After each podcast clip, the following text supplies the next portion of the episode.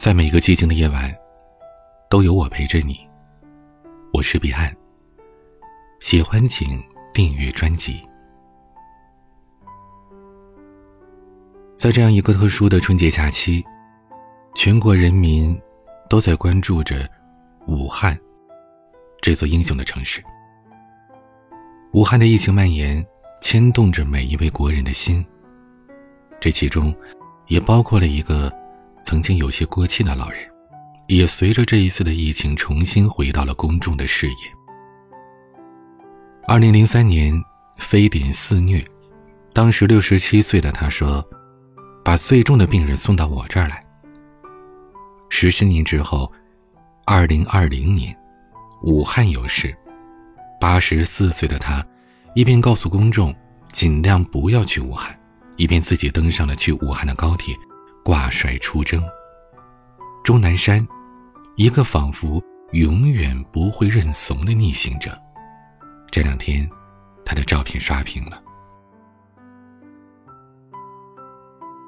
钟南山在工作一天之后，登上了去武汉的高铁，没有座位，他就挤在餐厅的一角，疲惫的睡着了。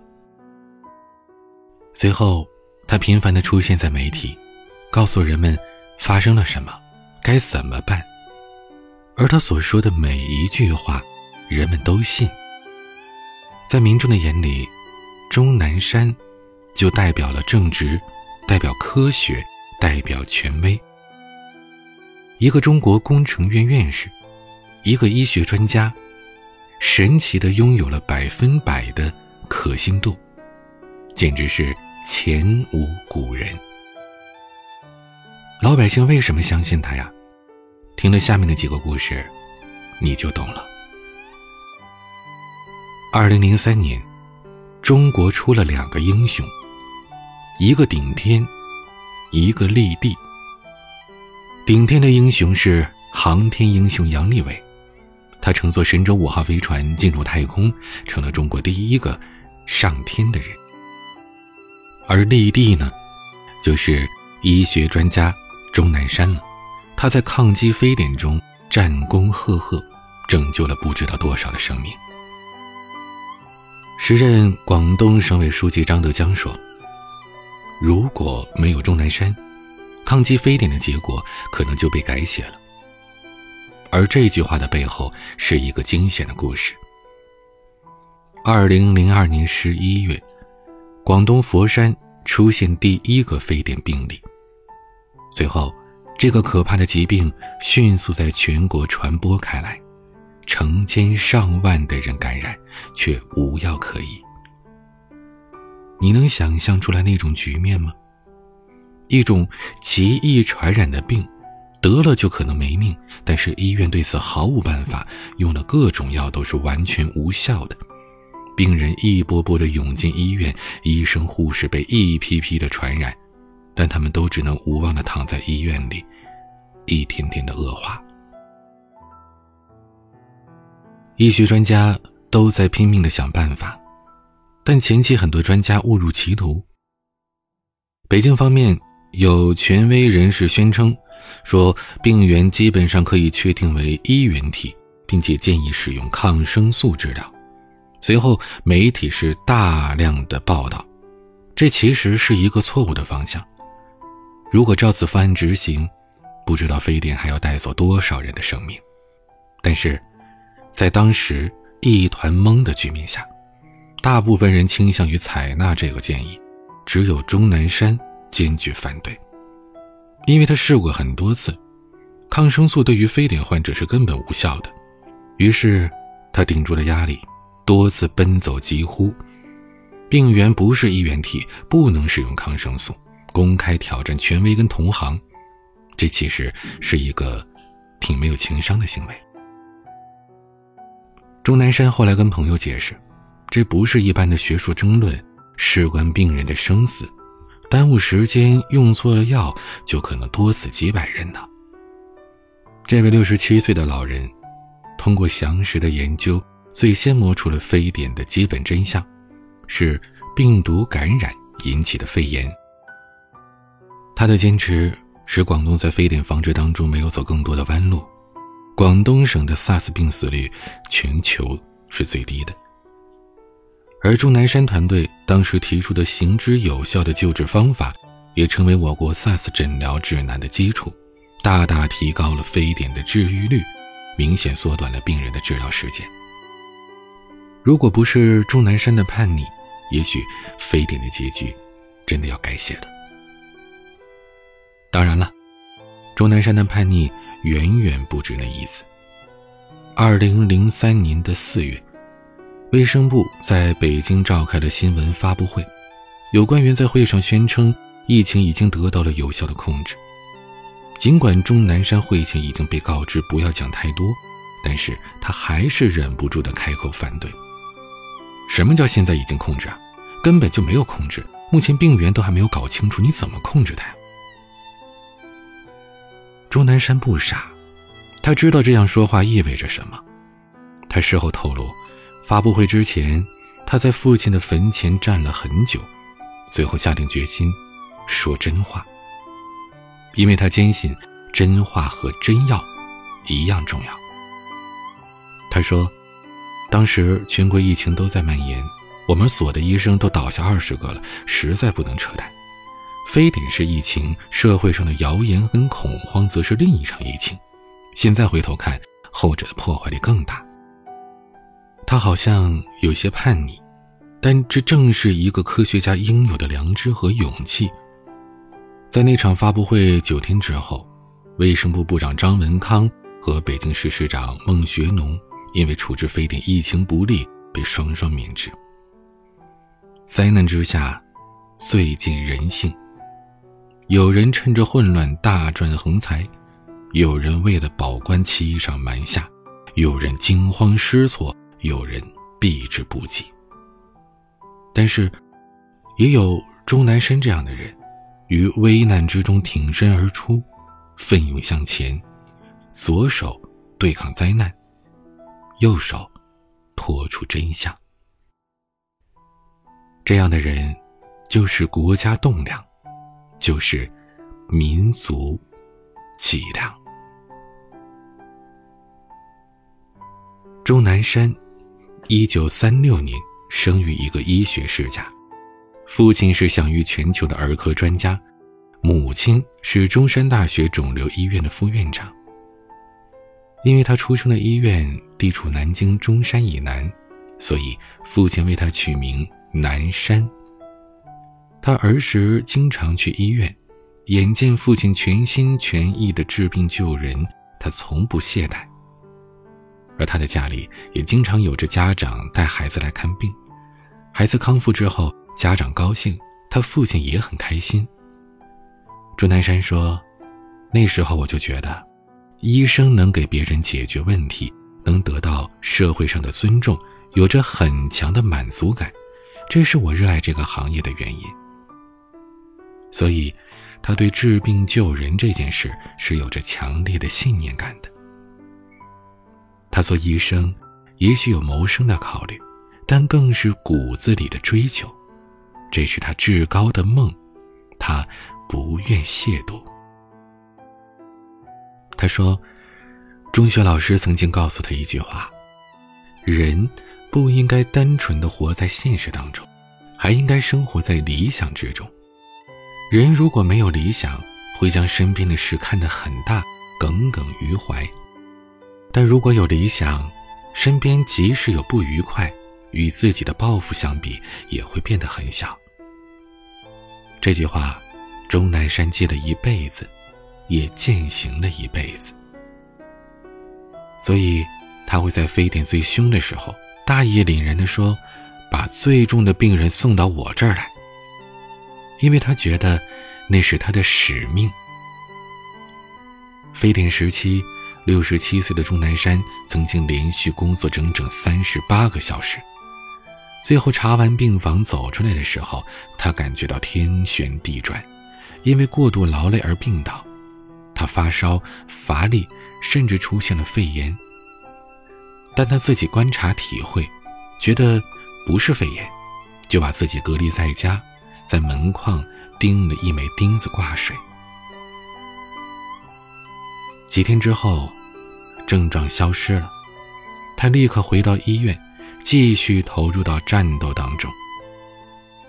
没有人要求他，是他自己发自内心的愿意由此担当。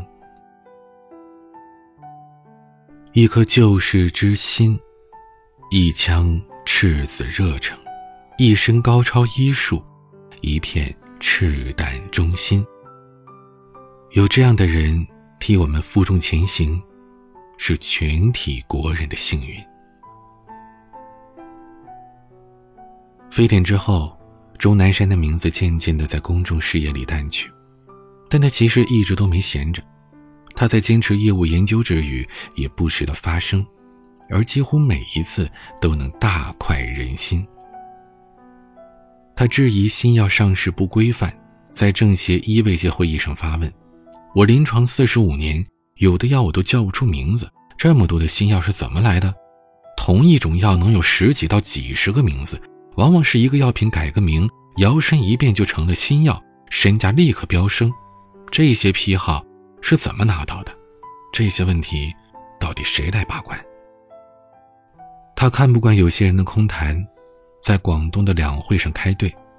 他说：“现在大家的发言，八分钟是肯定和表扬，两分钟是自我表扬，最后一分钟提点问题，而且还鼓掌。”我一直想。鼓什么掌呢？他坚持对公众事件的发生，在论坛上批评广州的空气污染。他说：“无论是有病还是没病，五十岁以上的广州人的肺都是黑色的。”八九年前，人们还不知道 PM 二点五为何物，钟南山就多次呼吁检测公布 PM 二点五的数值，并且提出。灰霾与肺癌有着极大的关系。当时方舟子跟他论战，说他蹭雾霾的热点，夸大雾霾的危害，而钟南山有理有据的回应了他。两年之后，世界卫生组织把雾霾列为了一级致癌物，完全印证了钟南山的观点。因为屡次发表质疑观点。钟南山一度获封“炮王”的称号。他自己说：“我老有一种感觉，好像专门喜欢跟谁较劲，老觉得不管走到哪儿，自己都不太受欢迎。”但他想来想去，还是决心做一个耿直科学家，不要乖乖听话，但求无愧于心，因为科学。只能够实事求是，不能明哲保身。极偶尔的时候，钟南山也会出错。二零零九年的五月，他有一次对媒体自我检讨，他说：“昨天我说甲型流感与普通流感的病死率相似，应该是说错了。”确切的数据应该是，普通流感的病死率是百分之零点多，而甲型流感是百分之一点多，其病死率是要高于普通流感的。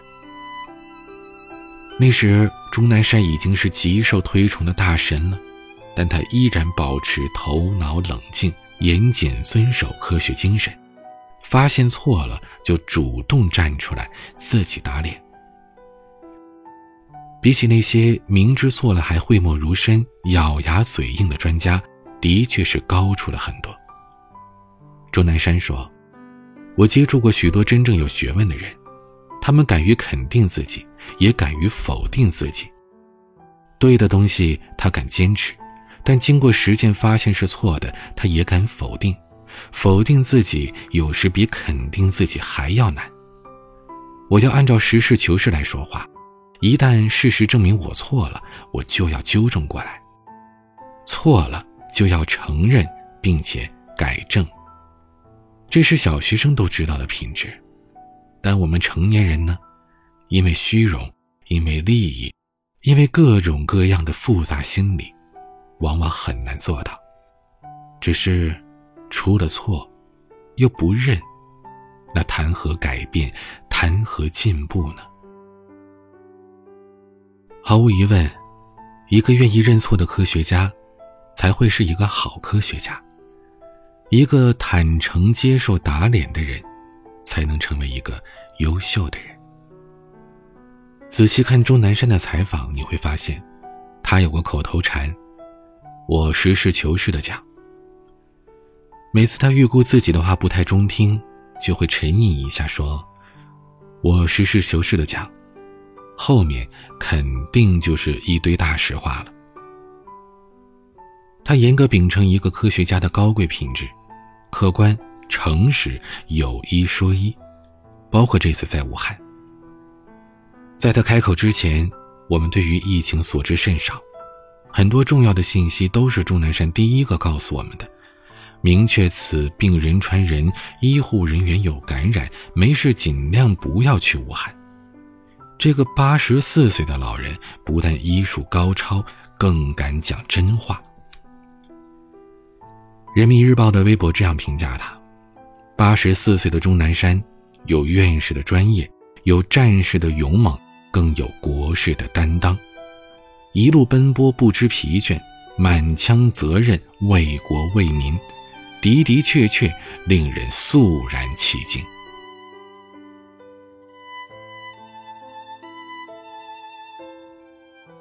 的确，所谓医者，妙手仁心。在这世上，缺回天的妙手，更缺无畏的人心。钟南山，二者兼具，所以举国敬仰。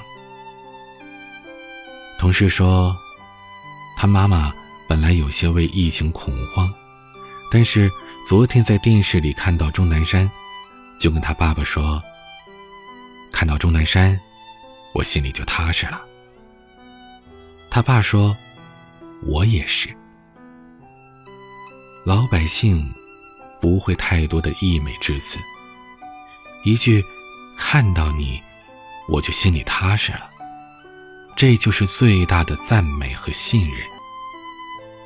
而钟先生也配得上这赞美，这信任。为这位敢讲真话的国宝级专家。”也为这一次奋战在一线的医护人员祈祷。愿钟南山院士寿比南山，愿南山之外还有南山。欢迎订阅专辑，每晚更新，你都可以第一时间听到。也欢迎关注我的私人微博、抖音，都可以搜索 DJ 彼岸。每个夜晚都用声音陪伴你。我是彼岸，晚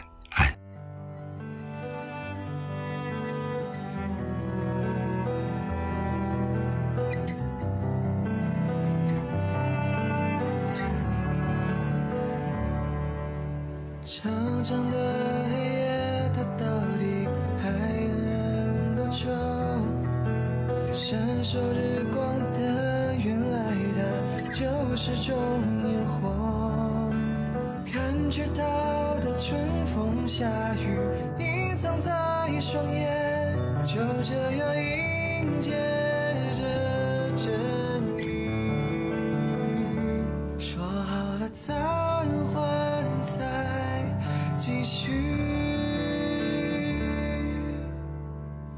Stay with you，等待着日出。